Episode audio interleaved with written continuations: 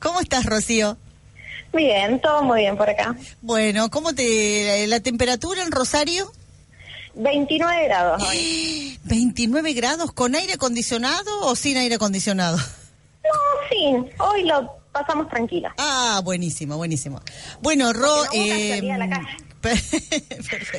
Bienvenida al año 2016 con tu columna de, política internacional y justamente es eh, sumamente importante eh, compartir con nuestra audiencia tu, mirada sobre esta visita internacional tan particular que hemos eh, tenido la semana pasada.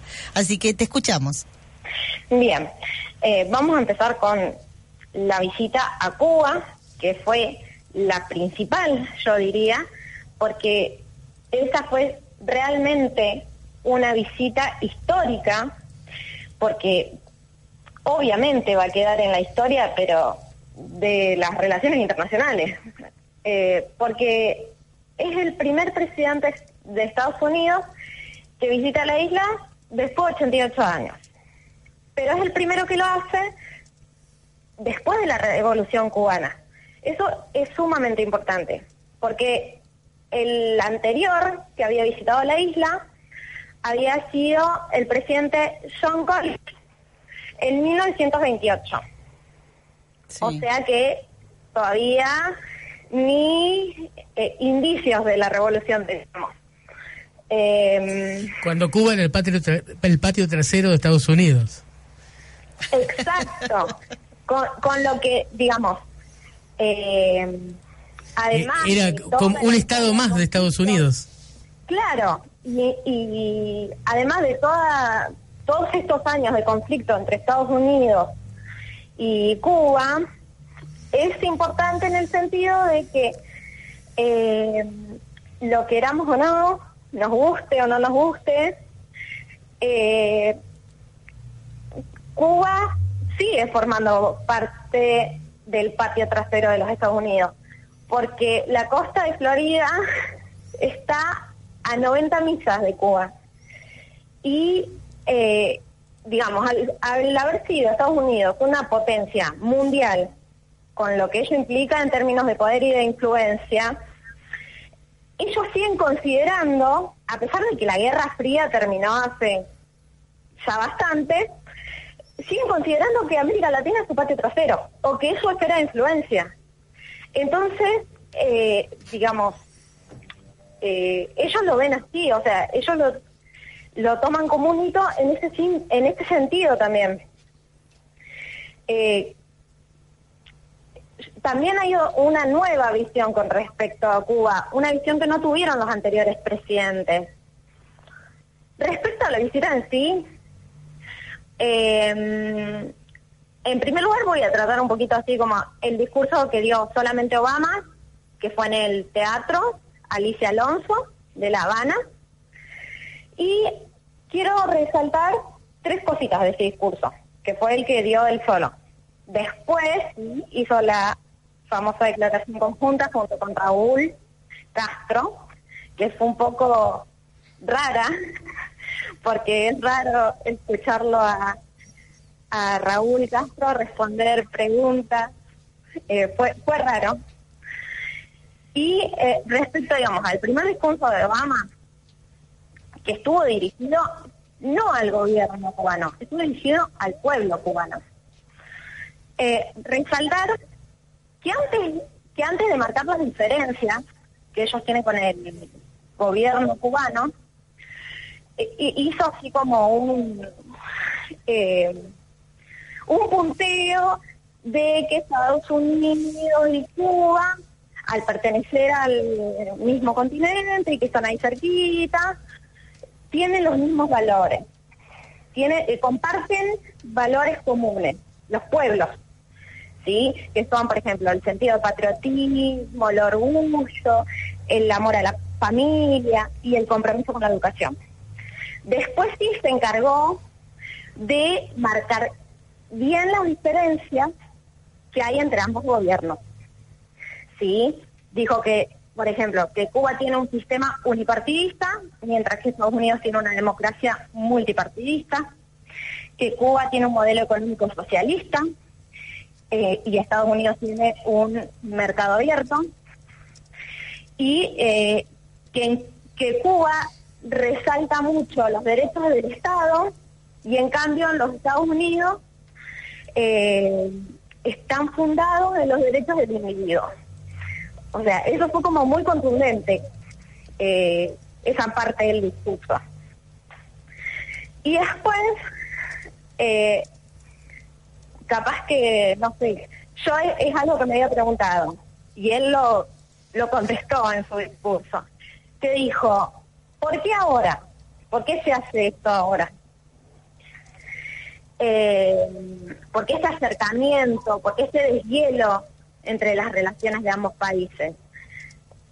El primer motivo que dio, y esto me parece que está bueno por parte de Estados Unidos, pero que no lo terminan de profundizar ellos, porque no creo que haya una verdadera autocrítica. Eh, el primer motivo que dio él fue que la política que ellos estaban siguiendo para con Cuba había fracasado. Así, en esos términos. Y que había que reconocer eso. Que la política de aislamiento que estaba diseñada para la Guerra Fría ya no servía en el siglo XXI. ¿Sí? Y el segundo motivo que dio fue algo así como más retórico, eh, muy propio al escuchar todos sus discursos, tanto en Cuba como en Argentina, creo que es muy propio de su personalidad, porque tiene una retórica bastante, o sea, sabe explayarse y sabe, eh, no sé cómo decirlo, eh, halagar, eh, generar buena impresión. El segundo motivo que dio es que creía en el pueblo cubano y ahí se explayó muchísimo sobre las virtudes del pueblo cubano. Y lo que sí resalto en esta parte es que dijo que el futuro de los cubanos tiene que estar en manos de los cubanos. Que Estados Unidos no tiene ni la capacidad ni la intención de imponer cambios en Cuba. Esto, obviamente, hay que tomarlo de quién viene o sea, él lo dice ahora, pero le quedan nueve meses de gobierno nomás. Y no sabemos qué va a hacer que el próximo presidente que, que gobierna Estados Unidos. Crucemos los dedos que no sea Donald Trump. Claro, por ejemplo. Porque si no, esto se va todo Ah, no, yo, yo abiertamente ya soy pro Hillary Clinton, ¿eh? Sí, Ya, ya. Igual, yo ya tomé partido hace rato. Igual no hay norteamericano bueno. hay que desconfiar de absolutamente todos. Bueno. Así que, bueno, eso hay que tenerlo en cuenta también, digamos, que eh, él fue un gran promotor de todas las medidas de acercamiento hacia Cuba. Eh, públicamente ha dicho mil veces que él ya le pidió al Congreso que levante lo del embargo. Eh, o sea, él ha tomado varias medidas para eh, sí, normalizar las relaciones. Pero, eh, digamos, debería ser una política que se siga, sea quien sea el que gobierne. Y eso es algo que nadie lo puede definir, digamos. Que nadie lo puede garantizar de que sea una política de Estado. Exacto. Sí, sí, eso después se va a ver con el tiempo, con quién gane y, y qué decida con respecto tanto a Cuba como a América Latina en general. Y bueno, habló mucho de, derechos humanos, de libertad, de democracia, obviamente siempre está presente esa impronta bien norteamericana de, los discursos, o sea, esa parte de los discursos los escuchamos en todos los presidentes de Estados Unidos, Estados Unidos a lo largo de la historia. El liberalismo hacia afuera. Eh, sí, claro. Eh, o sea, eso es una constante del discurso norteamericano hacia afuera, la libertad, la democracia, los derechos humanos. Eh, eh, Rochi, vos hablaste recién de una nueva mirada de diferente a lo de otros presidentes. ¿A qué te referías específicamente con eso? Que los presidentes anteriores ninguno intentó acercarse, ninguno intentó normalizar las relaciones. Yo creo que Obama fue el primero que intentó hacerlo. Sí, eh, los otros hubo otros presidentes en Estados Unidos después de finalizada la Guerra Fría, eh, que digamos la Guerra Fría era el contexto en el cual los Estados Unidos estaban enfrentados con el sistema de gobierno cubano. Por ejemplo, entre los demócratas Clinton, digamos, que tuvo su oportunidad de hacerlo. Exactamente. Y, no lo hizo. Capaz que, capaz que el contexto interno de los Estados Unidos no se lo permitía tampoco, porque siempre las cuestiones internas, y sobre todo un país como Estados Unidos, que tiene una opinión pública muy fuerte, eh, que tiene mucha impronta, eh, digamos, te, te, pueden con, eh, constreñir, digamos, la toma de decisiones en esos casos, que son cuestiones de peso. Y lo que sí como crítica por ahí es, es que habló mucho de no mirar hacia el pasado y mirar hacia el futuro. Mm. Y en realidad creo que así, eh, o sea, que está bien mirar hacia el futuro, pero también creo que los Estados Unidos deberían mirar hacia el pasado, viendo qué cosas hicieron mal con Cuba, eh, porque si no, no, eh, digamos, es que tienen que hacer una autocrítica mucho más profunda. Claro. No decir empezamos de cero.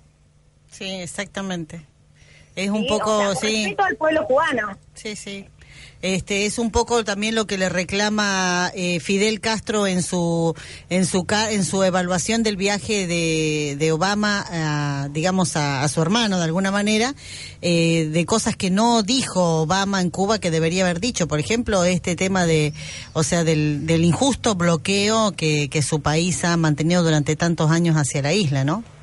Sí. Por ejemplo. Y, y bueno, después se reunió con Raúl Castro en el Palacio de la Revolución, hicieron la declaración con, posteriormente a esa reunión. Exactamente. El primero que habló fue Raúl.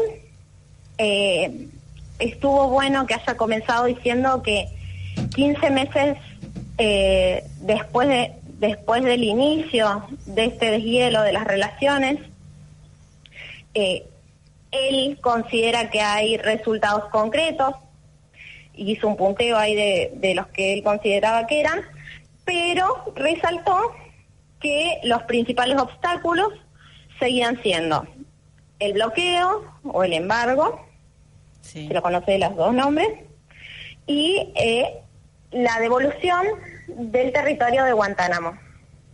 ¿Sí? Sí, sí. Después eh, hizo como hizo una crítica positiva y una crítica negativa. Respecto a dos cuestiones que tienen que ver con la realidad latinoamericana y cómo se inmiscuye Estados Unidos en estas realidades. Primero le hizo como una crítica bastante sutil al rol de Estados Unidos en la desestabilización en Venezuela. Y eh, después le, como decía, le mm, faltó la participación de tanto de Estados Unidos como de Cuba en el proceso de paz de Colombia. ¿sí? O sea, la negativa viene por el lado de Venezuela y la parte positiva viene por el lado del proceso de paz de Colombia. Eh, por supuesto, después vino lo que vimos todos por tele, que fue la parte de las preguntas. Eh, la primera pregunta que lo puso bastante incómoda Raúl Castro, que fue la de los presos políticos. Sí, eso fue tremendo ese momento. Sí, y después también... ¿Los presos políticos de Cuba o de Estados Unidos? No, los presos políticos cubanos. Ah. Sí. No, pero esa fue la respuesta de él, digamos, ¿no? O sea, ¿de qué presos políticos me habla? ¿De Cuba o de Estados Unidos? Oh, me encantó, deme la lista ya. deme la lista ya. Sí. sí. Y después me llamó bastante la atención que también ese mismo periodista le preguntó si prefería a Hillary o a Trump. Mm. Y Raúl contestó, yo todavía no puedo votar en los Estados Unidos. eh, una, salida, una salida bien airosa. Dina, ¿qué, qué, qué te pareció esta, esta visita? Eh, ¿Qué podrías destacar? Bien, destaco fundamentalmente y en primer lugar eh, el discurso inspirador que dio la mujer del presidente, que ella lleva una agenda completamente aparte de la de Obama. Siempre, eh, en todos los viajes que ellos hacen, ella lleva su propia agenda que tiene que ver eh, con dos eh, principales preocupaciones que tiene la primera dama de los Estados Unidos. A nivel interno, dentro de los Estados Unidos, su, su mayor preocupación es la obesidad infantil y hace todo un trabajo bien lindo respecto a ese tema. Y al exterior, y bueno, y en su país también, por supuesto, el principal tema que ella le preocupa o, y fomenta también, y también tiene que ver con una experiencia propia, como ella lo dijo ahí en su discurso en el Centro Metropolitano de Diseño de Barracas, es que las chicas estudien, las jóvenes mujeres del mundo que puedan estudiar. ¿Sí? Eh, tiene, ella tiene un programa muy claro que se llama Let's Girls Learn, que significa dejemos que las niñas aprendan. Eh, bueno, y en ese marco realizó este discurso, como ya dijimos, eh, ahí en el Centro Metropolitano, de Diseño, eh, donde asistieron chicas que estudian en distintos secundarios de la ciudad de Buenos Aires. Y la verdad que fue un lindo discurso. A mí me gustó mucho, porque ella cuenta su historia, eh, lo que le costó, digamos, llegar a, hacer lo que es, o sea, estudió, se perfeccionó, se recibió en Harvard. Eh, ella hace todo un repaso de su vida y, y entonces como que, eh, digamos, lo que ella hace es incentivar a las chicas para que estudien a pesar de todas las dificultades que pueden existir en el camino y eh, para que sean líderes. Sí, ella eh, como que resalta mucho el rol que, que pueden llegar a tener las mujeres en todos los ámbitos, eh, a nivel científico, a nivel político, o sea, en el ámbito que cada una desee. ¿Sí? Eh, entonces dio como un discurso muy inspirador para esas chicas que estaban, aparte eran chicas eh, pequeñas, digamos, o sea, del secundario. fue la, de las caras por ahí. La nota dice em, que eran aproximadamente 16 alumnos de 16 colegios supongo yo, eh, cercanos ahí a la zona, no sé cómo los habrán invitado. Sí, yo vi, eh, se notaba que eran de distintos colegios porque había distintos uniformes, había otras chicas que no tenían uniforme, eh, o sea, había también, por ejemplo, escuelas públicas y escuelas privadas, porque eso se notaba con los uniformes, que por ahí las enfocaban a las chicas y se notaba que eran de distintos colegios y algunas con uniformes, que debían ser los colegios privados, y otras que no. Claro, exactamente. Y, y bueno, y como que instó a las, a las niñas a que se instruyan, a que se eduquen para ser líderes. Y resaltó, lo que estuvo bueno es que resaltó que nosotros tenemos un congreso que tiene un porcentaje muy alto de participación femenina, que tuvimos una presidenta, que, que ahora tenemos una vicepresidenta, Tuvimos dos eh, presidentas. Sí, perdón. ella dijo, ella la, la nombró a Cristina, ¿no? Claro, se olvidó de Isabel. Se olvidó de Isabel, exacto. Y después también resaltó mucho eh, a la actual gobernadora de Buenos Aires, María Eugenia Vidal, eh, respecto, digamos, a lo que fue su campaña, que, que mientras ella hacía campaña, eh, hubo muchos comentarios sexistas y, y, y, digamos y que ella continuó a pesar a pesar de eso sí y remarcó que por ejemplo esto de, de que tuvimos presidenta vicepresidenta y, y el y la, el porcentaje del Congreso de mujeres todavía es algo pendiente en Estados Unidos. Claro. esperemos que está dentro de poco. Bien, y respecto de su marido, Y respecto de su marido, eh, resalto en primer lugar, así como lo hiciste vos anteriormente, el discurso que dio ante los eh, ante jóvenes, distintos jóvenes profesionales o estudiantes en la usina del arte, en, en el barrio de La Boca.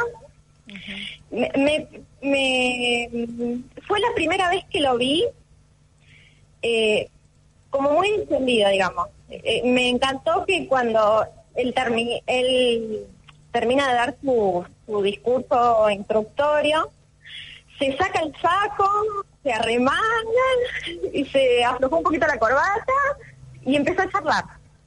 Y, mm, o sea, e- este lado lo vi positivo. Y después, eh, como lo que yo no había notado, pero que después lo estuve pensando, después estudiar, de escuchar a Juli, es verdad lo que ella dice, de que todos los que hicieron preguntas se las hicieron en inglés. Eh, y, y sí, y solo contrapuse, por ejemplo, cuando se hizo la conferencia de prensa conjunta en Sí. el Salón Blanco de la Casa Rosada, apenas unas horas antes, o sea, porque salió de la Casa Rosada y fue para la usina del arte, eh, los periodistas argentinos, muy respetuosamente, los que le hicieron preguntas, dijeron que estaban en Argentina y por eso iban a hablar en castellano, iban a preguntar en castellano. O sea, como mm, eh, resaltar esa diferencia, ¿no? Que los periodistas sí les preguntaron en castellano en la Casa Blanca. Y se lo dijeron, aparte se lo remarcaron, porque eh, la primera periodista, eh, digamos, lo saluda en inglés y después le dice, voy a hablar en castellano, porque estamos en Argentina. Y el segundo periodista argentino también. Y esa fue como la gran diferencia con después los otros chicos que le hicieron las preguntas en la usina del arte. Y que es verdad también eso de que casi se notaba eh, por los comentarios y por el inglés fluido también, que todos habían estudiado o habían hecho un posgrado o algo en Estados Unidos, o que estaban por hacerlo. ¿sí? Exactamente. O sea, sí. no me parece mal que hablen en inglés, porque digamos, hoy en día todos hablamos inglés, en inglés prácticamente. Pero sí, digamos, lo podrían haber hecho en castellano. Claro, porque, eh, porque digamos, eh, también es un gesto interesante que si te vienen a visitar, eh, hagan el esfuerzo de hablar en tu idioma. Exacto. ¿m? Porque Sí, sí, sí, eso sería. Bueno, ¿te parece entonces, eh, no sé, eh, eh, eh, que vayamos cerrando al- alguna conclusión final? a- así nos abocamos a Malvinas. Eh, sí. Ah, te iba a decir que después eh, también me llamó la atención, de- eh, continuando con esto mismo que estábamos hablando, Sí. pero en este caso sí me pareció bien, que durante la cena de, de honor en el Centro Cultural Kirchner, Sí. Eh, Macri le habló en inglés también. Pero en realidad me parece bien por el lado de que mm, los presidentes deben hablar en inglés. o, de- o diferentes idiomas, por lo menos. Las relaciones internacionales, el protocolo de las relaciones internacionales indica eso, que, que tienen no. que... No. No, que- queda como. mm, Queda como, digamos, como que uno se formó, o sea, está formado, ¿entendés? Sí, sí, sí. eh, así como, qué sé yo, por ejemplo, cuando Obama estuvo en Cuba, que lo nombró un montón de veces a José Martí. Capaz que él nunca leyó a José Martí, Pero quedaba bien. pero, pero quedaba bien. Entonces, antes de irse para Cuba, le tiraron unos tips sobre Martí y entonces él ay, habló como si resupiera de Martí. Bien, bueno. Bueno, Ro, eh, te agradecemos mucho tu participación en el programa de hoy y bueno, vamos a nos, estaremos escuchando en la en la próxima edición. Vamos a mm, eh, te invitamos a que nos sigas escuchando a través de nuestra app de Frecuencia Patagonia. Hemos eh, comprobado porque hemos viajado estos días lo bien que se escucha en los celulares la radio. Y bueno, y sabemos que vos también la, eh, nos escuchás desde ahí, desde ese dispositivo, ¿no? Sí, sí. No, se escucha muy bien realmente una de la radio. Una de las primeras usuarios de la app fue. Pero perfecto, perfecto. Así que te invitamos entonces a, a, escucharnos, eh, a, seguir en sintonía de nuestro programa, eh, porque bueno, dentro de un ratito vamos a, reflexionar y a recordar con nuestros vecinos acerca del 2 de abril. Muchas gracias, Ro. Bueno, gracias a ustedes y para cerrar, les recomiendo que lean el artículo que escribió Fidel en el diario Granma, que está en versión digital. ¿Cómo? A ver, se llama eh, decime cómo se llama el artículo. ¿Cómo se llama? El hermano Obama. El hermano Obama. Sí, el hermano Obama. Ah, lo escribió en grama, ¿no? Claro, claro, ese es. Perfecto. Eh, eh, eh, lo hizo, o sea, se tomó su tiempo para escribirlo, porque salió ayer. Perfecto, sí. Reflexionó unos cuantos días. Sí, está bueno y es interesante para ver, eh, digamos, la postura de Fidel, que fue un personaje tan importante en Cuba, ¿no? Exactamente. Bueno, muchas gracias. No, gracias a ustedes. bueno. Nos estamos comunicando. Ok, ok. Muchas gracias.